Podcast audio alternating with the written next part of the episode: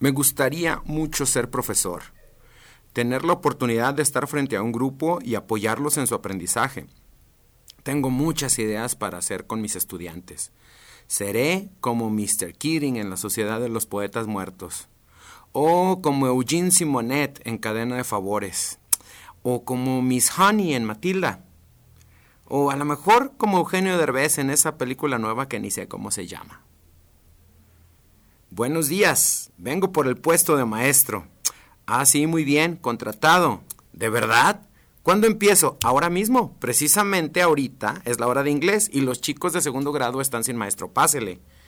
¿Pero cómo?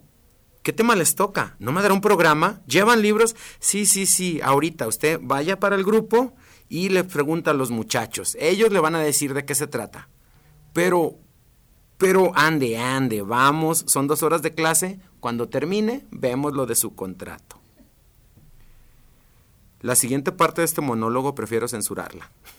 No quisiera desanimar a quienes están ilusionados con ser profesores. Además, no todos los grupos y escenarios de los maestros en su clase son como el que prefiero censurar en este momento. Así que nos brincaremos a la parte en que el profesor primerizo se da cuenta que los chicos hoy en día son muy, diferentes generación tras generación a las generaciones anteriores. Solo diré que así como se siente la vida en la sociedad, con tanto ajetreo, diversidad, estrés, tecnología, violencia, personas tolerantes y personas intolerantes, personas con mucha calidad humana y personas sin sentimiento, bueno, pues así puede ser un salón de clase tú como profesor que decides estar al frente de este grupo, te convertirás en un líder de estos ciudadanos. Hoy continuaremos la charla con maestras que inician esta aventura docente enfocándonos a los retos que representan las generaciones actuales en los grupos de clase. Échale ganas, llegaste muy a tiempo al aula.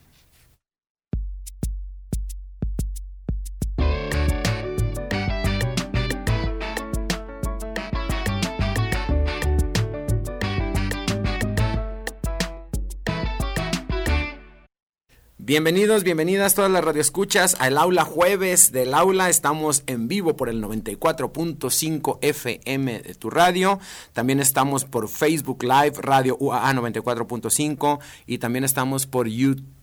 Escríbanos, mándenos un mensaje por Facebook, por YouTube uh, o por WhatsApp. Tenemos el teléfono 449-912-1588, 449-912-1588 para que nos mandes algún mensajito. Estamos el día de hoy continuando con estas pláticas que estaremos tomando durante este mes de noviembre respecto a control de grupo en el aula. Y bueno, iniciamos hace 15 días, invitábamos a dos estudiantes de la licenciatura en docencia del inglés que el día de hoy regresan para que nos platiquen eh, la aventura de entrar por primera vez a dar clase como un antecedente a, la cuestión de los grupos y la situación de los grupos. Esa es la plática que continuaremos hoy. La semana pasada eh, yo les platicaba un poco más de la situación del attention spam. Lo que está sucediendo es que eh, eh, estoy tratando de poner algunas piezas sobre la mesa para poder entrar a estrategias de control de grupo.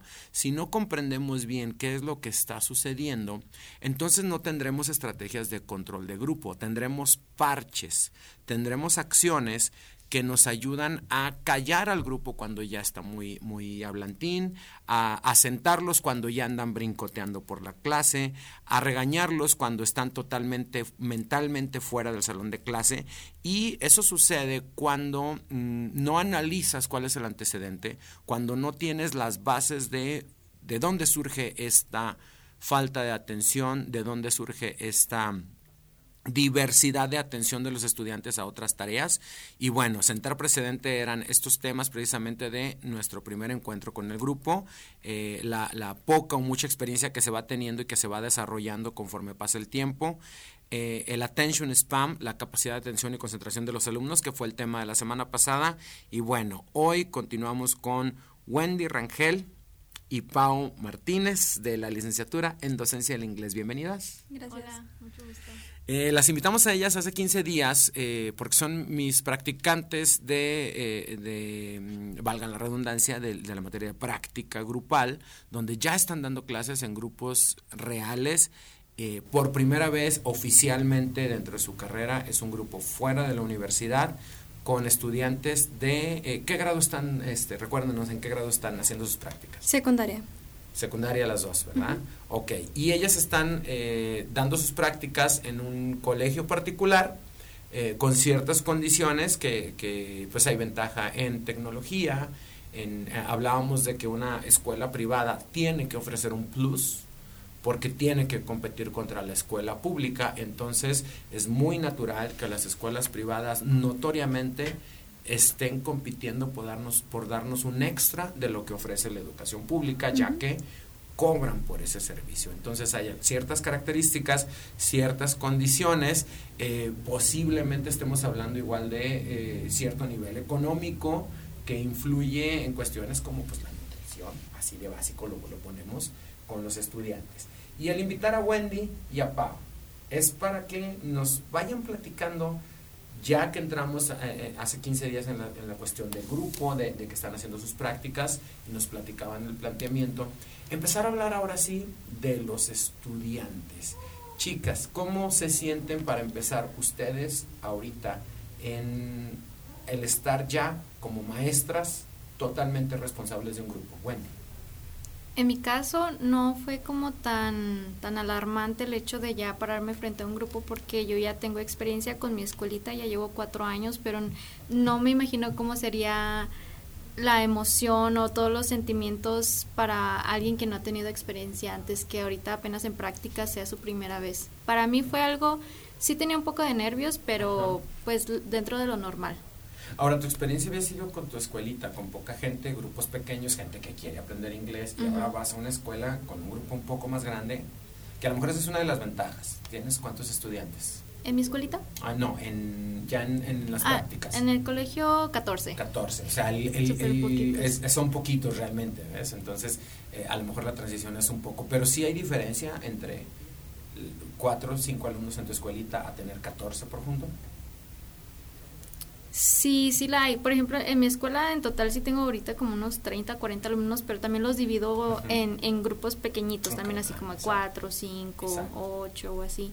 Sí fue un poquito más, más complicado adaptar las estrategias porque yo estoy muy acostumbrada a dar una enseñanza, o sea, mi teaching es muy personalizado. Uh -huh. Le dedico muchísimo tiempo a cada alumno, lo voy, así lo llevo de la manita y todo. Uh -huh. Y al tener un poquito más, yo dije, ay, pues no va a ser tanta la diferencia, pero no, sí, tienes que cambiar muchísimas estrategias porque no te alcanza el tiempo para cubrirlos a todos. Exacto, y aparte, por ejemplo, en, en, en tu escuela, pues vas, a, vas eh, como dices, personalizado a su ritmo, a su tiempo, y en una escuela oficial, formal, digamos, eh, esta, esta escuela particular donde estás, pues hay un programa, hay contenidos, hay exámenes y hay que ir con el tiempo, ¿verdad? Uh -huh. Independientemente del número de alumnos. Uh -huh.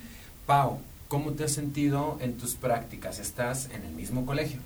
Así es. ¿Cómo te has sentido con, en, en, las prácticas con este grupo que tienes? Yo sí me sentía nerviosa también, no tanto por el hecho de que este, empezara a, a dar clases, sino por el hecho de que nunca había estado con alumnos de esta edad. Ok. Entonces, sí. pues sí, fue como... Y también porque es una escuela privada. Había estado en escuelas públicas okay. y también dije, creo que va a ser algo completamente diferente, que sí lo es, porque en la materia de inglés se trabaja en un programa uh -huh. que la escuela este pues paga, bueno, los niños pagan para uh -huh. que tengan eso y pues tienen sus libros y Esa, y, el, hay que seguir el programa así tal cual de que esta semana se tienen que cubrir todos estos temas. Okay. Para seguir pues, ese sí. programa, Ajá. o sea, tienen una empresa externa, ahí están los plus que estábamos diciendo. Sí. Uh -huh. Es una empresa externa que les provee el servicio.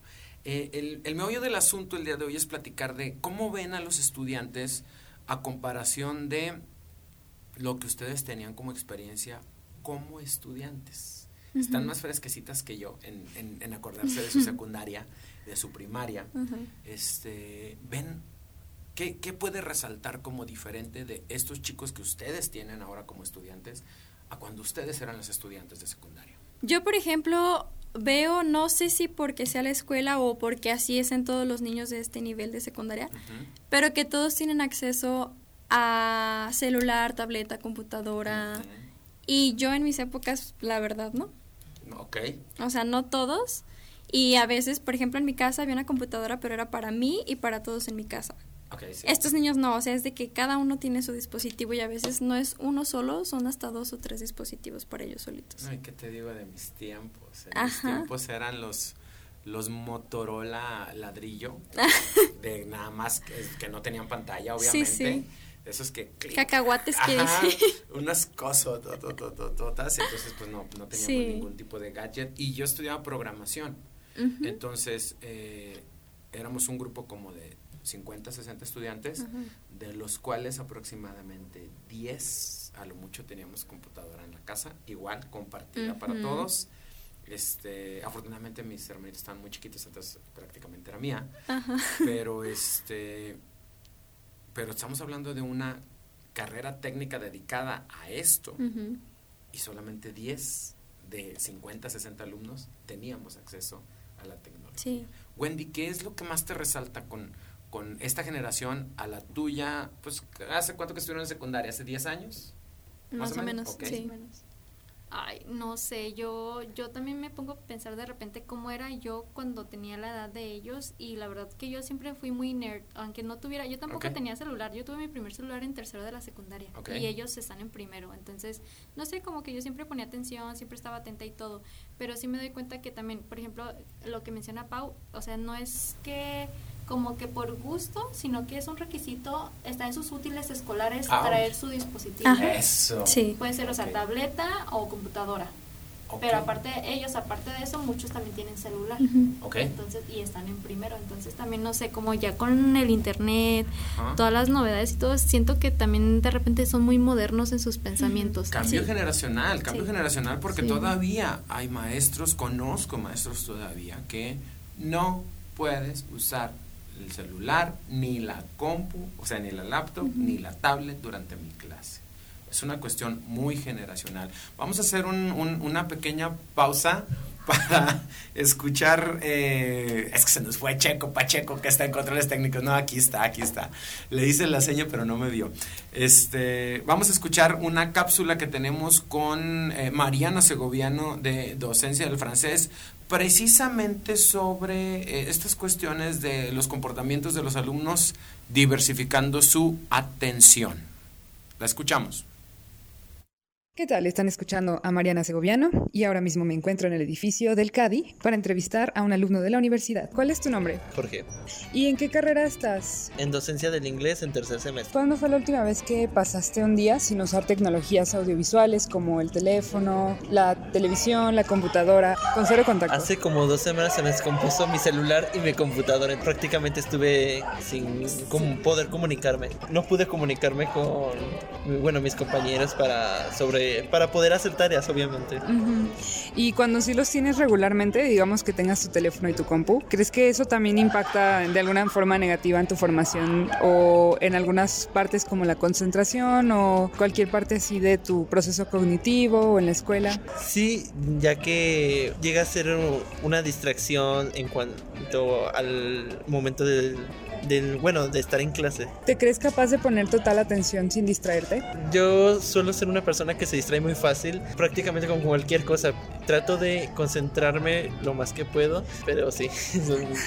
¿Cuánto tiempo has logrado mantener tu concentración, a lo mejor en un promedio? Pues puedo llegar a estar, si lo calculamos por horas, puedo estar como unas dos horas así bien concentrado sin usar ningún medio. ¿Qué es lo que más captura tu concentración y atención cuando estás en la universidad presencial en clases? Suelo distraerme con mis compañeros, amigos, bueno, solo platicar con ellos, entonces es otra forma de distraerme y perder la concentración. Cuando escuchas la voz de tu profesor, te trae de vuelta o a lo mejor ves a la ventana. Para volverme a concentrar, para que caches mi atención rápido o el maestro está diciendo algo interesante o me pregunta sobre de qué es lo que están hablando o de qué trata cierto tema. Escucharon a Mariana Segoviano. Pues escuchamos, escuchamos a Mariana Segoviano y su entrevista con un estudiante de docencia del inglés también, que nos platicaba de su atención, cómo mantener la atención y cómo diversificar. Por esto que estábamos platicando con Wendy y con Pau, están en una escuela donde la tecnología ya es incluso requisito dentro de los útiles escolares. Este, ayer estaba presentándoles un video a, mis estudiantes de tercer semestre de eh, la competencia que hay entre escribir a mano y teclear. Es una, si la quieren ver, está muy interesante. Es una TED Talks de Yu Jeong Ok, así se, escribe como OK. Yu Jeong con Y y J, Yu Jeong OK. Eh, y es una TED Talks que habla de esta diferencia y lo, por lo que lo traigo a colación es porque se me hizo interesante su planteamiento de que hay estudios que dicen que se, que, que se puede desplazar el, la escritura a mano.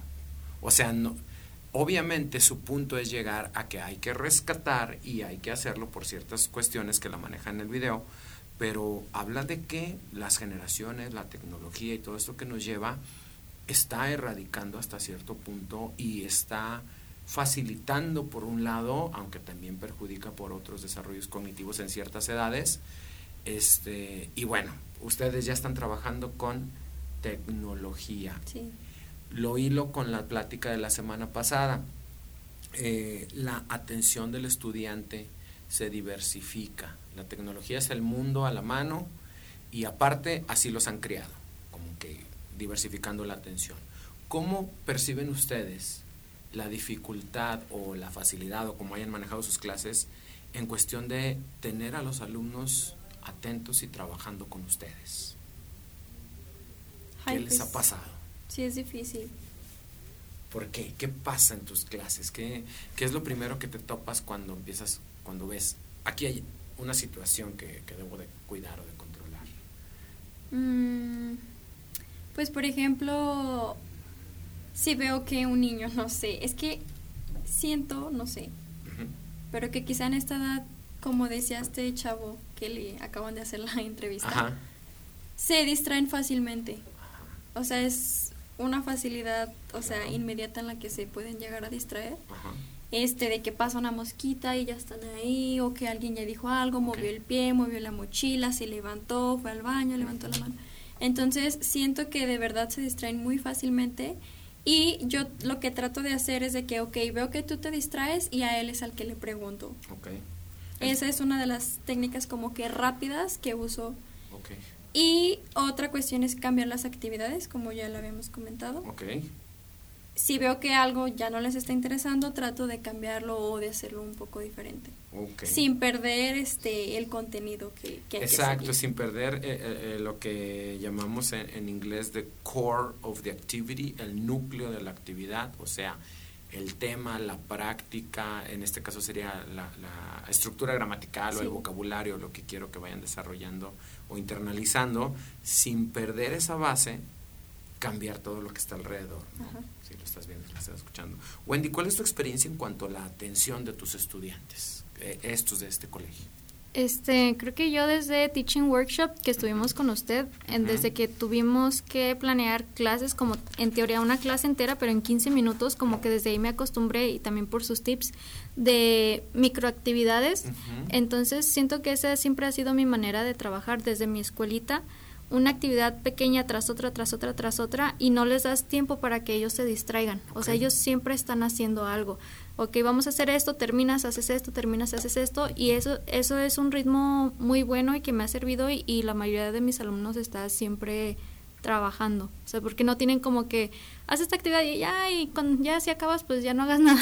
Ok, sí, claro. Ahora, ahí para los docentes que nos están escuchando, esta es una de las metodologías, eh, de las técnicas que se utilizan dentro de la metodología que sigas en tu clase y aplica cualquier metodología. Eh, keep them busy, mantenerlos ocupados en todo momento.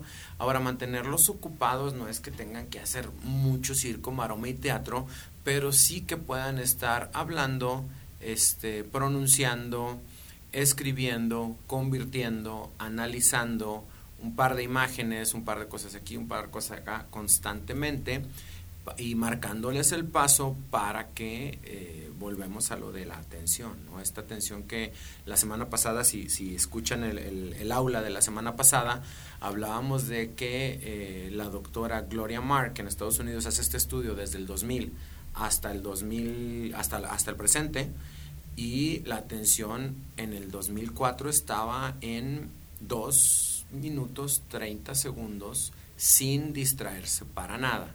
Y ahorita está en menos de 40 segundos de atención.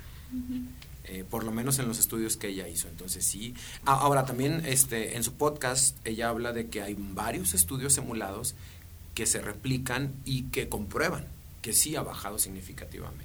Entonces una de las estrategias es eh, mantenerlos ocupados y preguntarles, mantener esta interacción constante con los estudiantes. Eh, ¿Cuándo es cuando ustedes tienen que entrar en el papel de, eh, ahora sí que como yo le digo, jugar al maestro, ahora sí ponerte como serio, como ah, tienes que hacerme caso, o que como esta situación ah, les ha sucedido? Sí. sí. Sí. lo recuerdo muy bien. Eh, ¿Y qué pasa en esas situaciones? Pues como que cuando pierdo mi paciencia y que veo que de plano no quiere, eh, le tienen miedo a la coordinadora del colegio. Ok. Entonces, uso la de amenazarlos. Figura de autoridad. Sí. ¿Saben qué? Si sigues, te vas con mis lolis. Ay, hasta dije el nombre. Saludos, mis lolis. y le tienen miedo, entonces, o sea, como respeto, miedo, no sé. y se ponen a trabajar. O de plano, si no, este Creo que solamente una vez me ha pasado que sí los mando porque de plano no.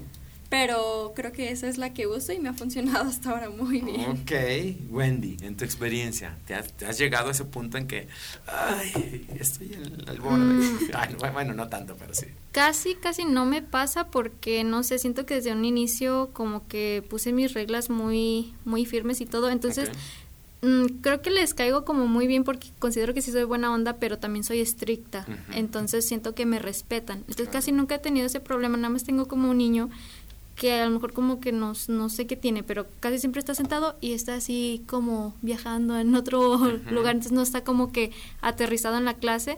Entonces como casi nunca tengo la necesidad de llamarles la atención.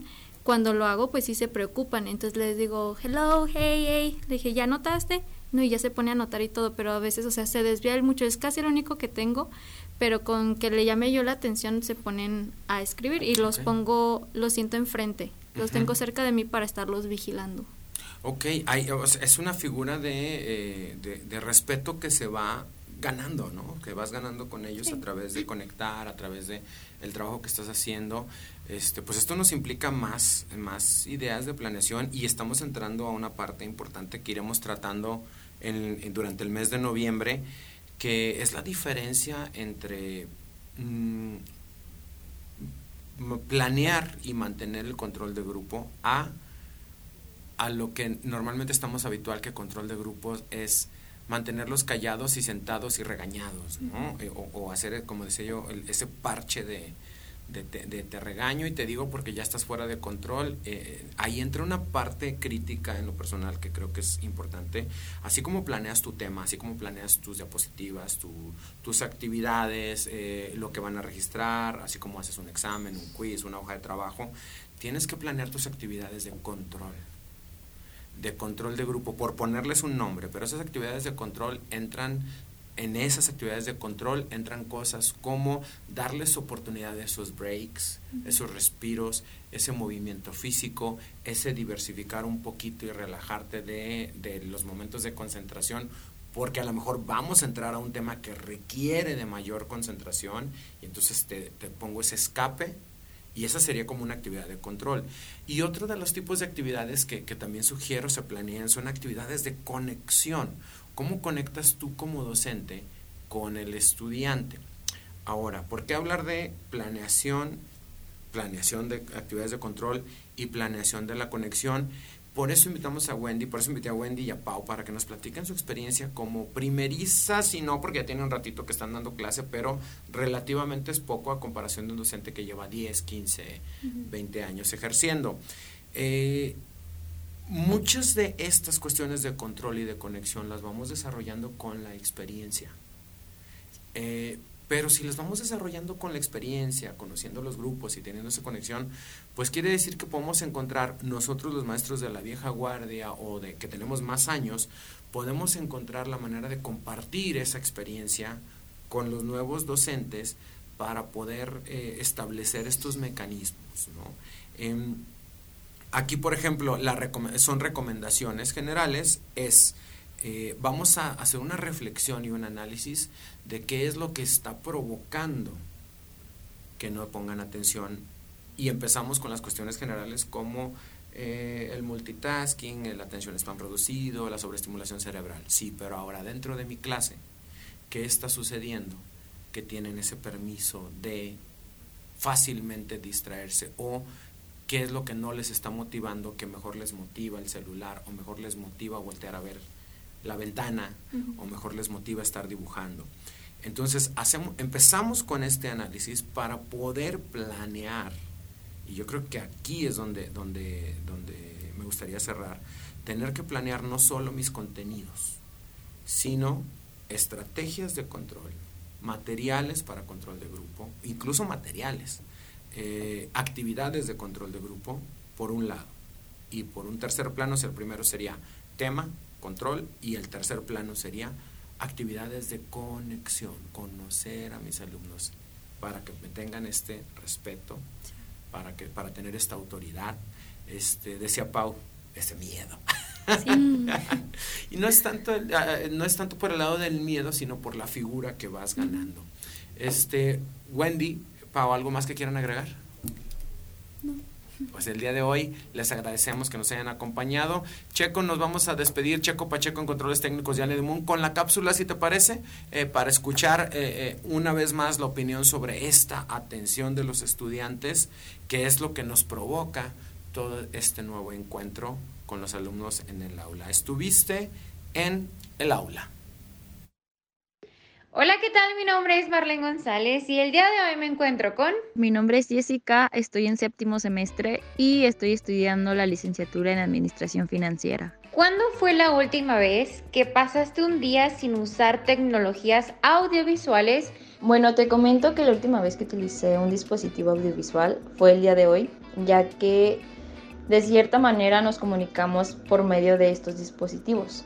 ¿Crees que la tecnología audiovisual te afecta en alguna forma negativa? Yo sí considero que nos afecta de cierta manera si las tecnologías audiovisuales se usan de manera excesiva, porque a veces dejamos de poner la atención a nuestros entornos sociales, dejar de comunicarnos es una manera en la cual se puede ver cuando una persona deja de comunicarse con las personas presencialmente o personalmente, se puede ver la afectación que se tiene por utilizar de manera frecuente las tecnologías audiovisuales, pero también de cierta manera nos beneficia ya que nos ha dado la facilidad de poder investigar cierta información. Cuando alguien te platica algo, ¿puedes poner total atención sin distraerte? Mira, te seré honesta, la verdad, yo soy una persona muy distraída no me puedo enfocar muy bien en las cosas porque ya estoy viendo otras cosas. Cuando yo me enfoco en algo, puedo poner atención entre los 30 minutos a una hora. Y por último, ¿nos podrás compartir qué es lo que más captura tu concentración y atención cuando estás en la universidad en clases? Mi concentración está enfocada principalmente en lo más importante, que puede ser las indicaciones que nos den dentro de clase o asimismo lo más relevante de un tema. Muchísimas gracias Jessie, mi nombre es Marlene González y atentos gallos porque ustedes pueden ser los próximos entrevistados.